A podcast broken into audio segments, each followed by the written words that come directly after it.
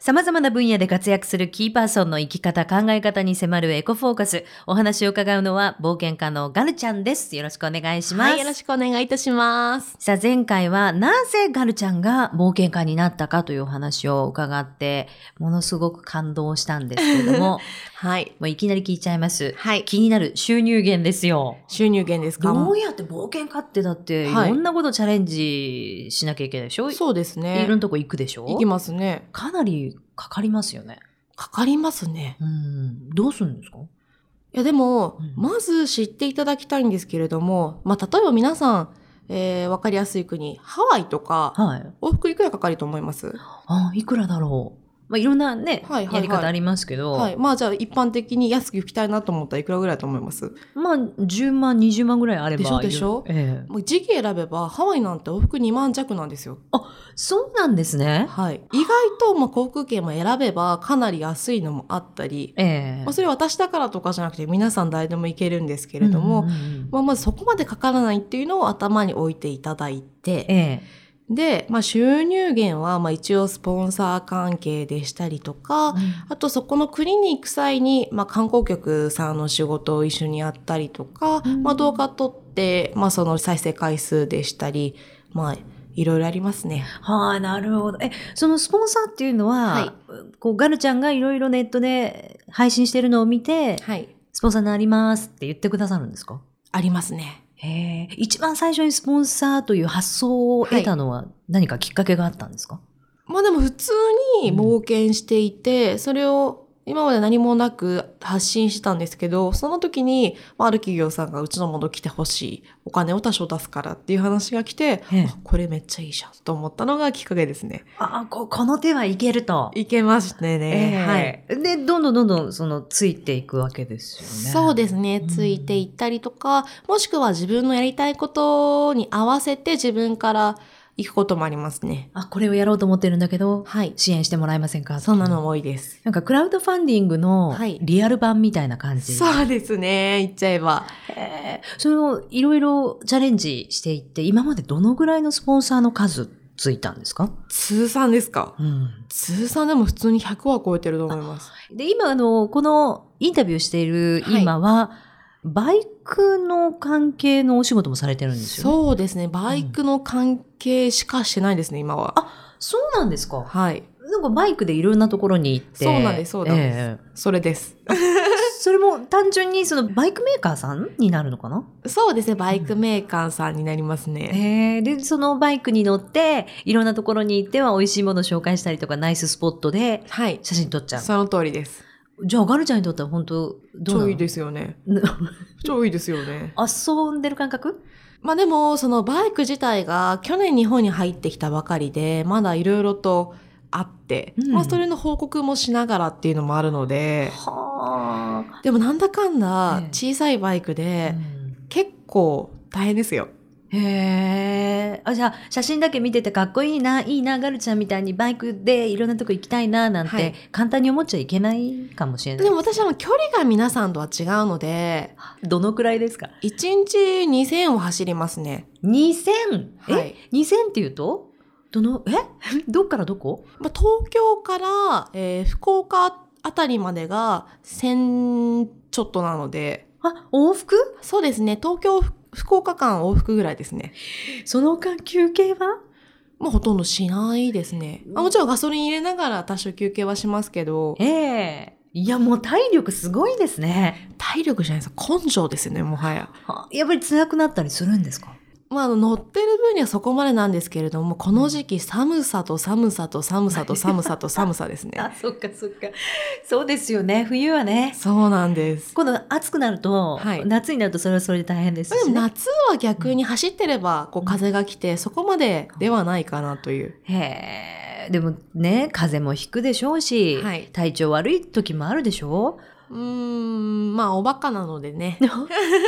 あそういうのあんまりない。あんまりないですね。ええあ、じゃあ体は、あ、子供の頃からの滝行 ですよ。滝行が効いてるんまあまあだ。まあ、滝行ですね。滝行が一番の効果です。で今でも滝行は、はい。個人的にやったりしてるんですかそうですね。毎月必ず1回はやっていて、えで、プラス、うーんこの時期は皆さん集めて一緒に、まあ、ツアーというか、もやっています。えあの、今ね、はい。サウナーという、まあ流行ってますよね今そう。で、しかもテントで、はいアウトドアで、はい外でサウナーっていうのが流行って流る行んでってしょ、ますね。知ってます。そういうのじゃなく、もう本当の、本物の、もう水にドーンですもんね。そうですよ。ねはい。え。サウナの方には行かないんですね。まあ、サウナも、まあ、やらなかないですけど、まだ全然用途が違うかなっていう。んあ、癒しですもんね、あちらはね。そうですね。うんまあ、行なので。 そっか。まだ自分を鍛えたいんだ。そうです、そうです。はあ、すごいな。いや、なんかこう、冒険家ってはいいう方々ってね、どういう収入でどういう生活をしてるのかなってすごく気になっていて、はい日本にはどのくらいいらっしゃるんですか日本ですか、うんでも去年はそのバイクの関係があったので、半年ぐらいはいたんですけど、うん一昨年ぐらいは、まあ、3ヶ月ぐらいほう。この2020年どうするんですか2020年は本当いろいろあったんですけど、予定が。えコロナ先生のせいでお、今のところ夏ぐらいまで全部キャンセルとかが続いていえ。て、ええちょっと未定ですね。あ、そうか。はいまあ、世界がいろいろこうね、はい。ウイルス対策追われてますもんね。本当今頃はモンゴルをうんちょっとバイクで駆け抜けてるはずだったんですよ。はい。モンゴル。 2月半ばから4月ちょっとまでモンゴルの予定でもうチケットも全部取って手配してたんですけど、ええ。なくなっちゃいましたね。 あそれはモンゴル側のそうで、モンゴル側の、まあちょっと仕事の依頼で来ていて、モンゴルから仕事が来る。そうですね、来ましたね。ええ。まあでも中国に隣接している関係だったり、まあいろいろあって、うん全部キャンセルもう私泣きたいですもん。モンゴルはその砂漠みたいなところを走る予定だったんですか、まあ今あのマイナス50度ぐらいあるので、おお。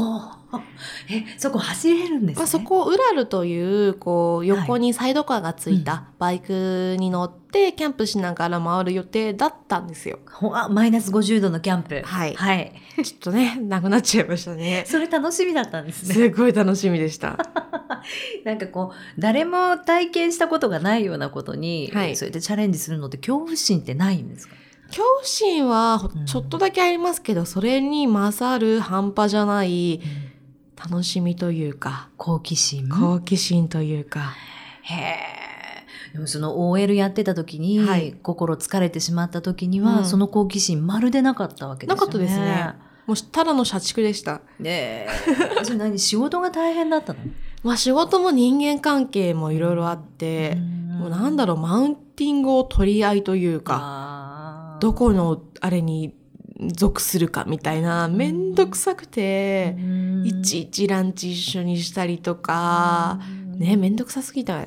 ねえでそれで、はい心病んで、はい大事な冒険心っていうのもなかったなかったですね。もともとは子供の頃は冒険心はあったんで冒すか険心しかなかったです。そうだったんですかそうなんです。うんまあ、体育館の屋上から何回飛び降りただろうっていう。えそれはなぜ空が飛びたくて。 飛びたかったんだまあでも最初はあれですよ、あの雨傘持って飛んだりとか、パラソル持って飛んだりとか、メリーポピンズ的なそうなんです。メリーポピンズになりたくて、ええまあ最終的には飛んでやりましたけどね。そうですかえ傘でで、最初はですね、まあ両足骨折から始ま って、まあいろいろあったんですけど、まあ通算多分20回以上飛び降りて、あであ最終的には降りてきたんですよ。ええある日、私ずっと毎日もう傘はダメだし、パラシュートのどうしようと思った時に、パラとか落ちてきたんです。えこれならいけると思って学校行ったんですか行きました。その学校行ってはい。もうね常習犯でしょ常習犯です何十ね回も飛んでたまら、あ最終的にはもうええあの全部鍵かけられちゃってたんですけど、まえあ一番近い窓から飛び降りるっていう。えーもうねなんかこういうこと聞いちゃいけないと思うんですけど、気持ちよかったですか楽しかったですね。グラウンドに着地 グラウンド、まあそうですね、近くのグラウンドに。えーその時お友達とか先生は見てらしたんですかみんな見てましたね、またやってるよっていう。ええ怒られた褒められたうーん、まあどっちもですね。まあね、お友達からは多分英雄として見られるのかなとも思うんですけど。そうです。ね。ええまあ、ちょっとだけ有名人でした。まあでもう今ん本職でパラグライダーもやってますからね。あ、そうですよ。はい今、何回ぐらい練習に行ってるんですか週に ?1 回とか2回まあでも今時期的に飛べないので、うんまあその、まあいい時期になれば毎日行きますね。毎日、はい。どこまで行くんですかまあエリアもいろいろあって、私のエリアが、えー茨城県の石岡という場所なので、まあそこに住み込みで、はい、飛びに行きます。え、ということは何ですか今何かを目指してるということまあ、東京オリンピックがどうなるかちょっとわかんないんですけど、ええ2024年にパリのオリンピックがあって、そこでパラグライダーが正式種目になりそうで、えそれになったら私はオリンピック選手になりますね。すごい本当になれますよね。ね、今今、なまらあ、採用されたらですけど、うわ、なってほしいわ。私もなりたいですね、オリンピック選手う。わ、でもすごいな。はい子供の頃からやりたかったことをまだ今、はい今度ね、やっ最てます高の場所を目指そうとしてるっていうのはかっこいいなと思いますけれども、あの、今ね、はい。その、まあ、冒険家みたいな生き方をしはてい自由に生きたいっていう方もいるとは思うんですよ。うん同じように OL の頃にガルちゃん感じたようなうん苦しみから解き放たれたいって思ってる方も、うんそういう方々に、うんあの、なんか勇気の出る言葉じゃないですけど、はい心寄り添う言葉があればなと思うんですが、いかがですはい。えー人間を変えるには、自分を変えるには、私は二つしかないと思っていて、一つが環境を変えること、うんそして人に会うこと。おうそれでしか、三つ子の魂100までは変えられないです。勇気がいることですよね。いりますね。うん環境いきなりこう会社変えたりとかするの大変だと思うので、まずは人に会ってください。うん人に会うと自分の考えとはまた違った考えだったりがいっぱい降りてきます。うんそこから新しい道を見つけるのはいかがでしょうかという。ああ、そうか。もうご自身も、はい。もうすべてを終えようと思ってインドに行って、はい。えーすごい人たち、生き方をしている人たちに会いに行ったようなそもんうでですすよねね。。人に会って環境を変えて、うんこんな生き方があるんだなって本気で思いました。ねえじゃあ今は OL 辞めて、はい冒険家になってよかったですかめちゃくちゃ良かったです。いやーこれからもあのインスタとかもそうですけど、い、ろいろネットでガルちゃんを追いかけていきたいと思いますので、はいまたあの面白いことチャレンジするときは、はいこの番組にも報告に来てください。もちろん です。お願いします。 ということで今回は冒険家のガルちゃんにお話伺いました。ありがとうございました。ありがとうございました。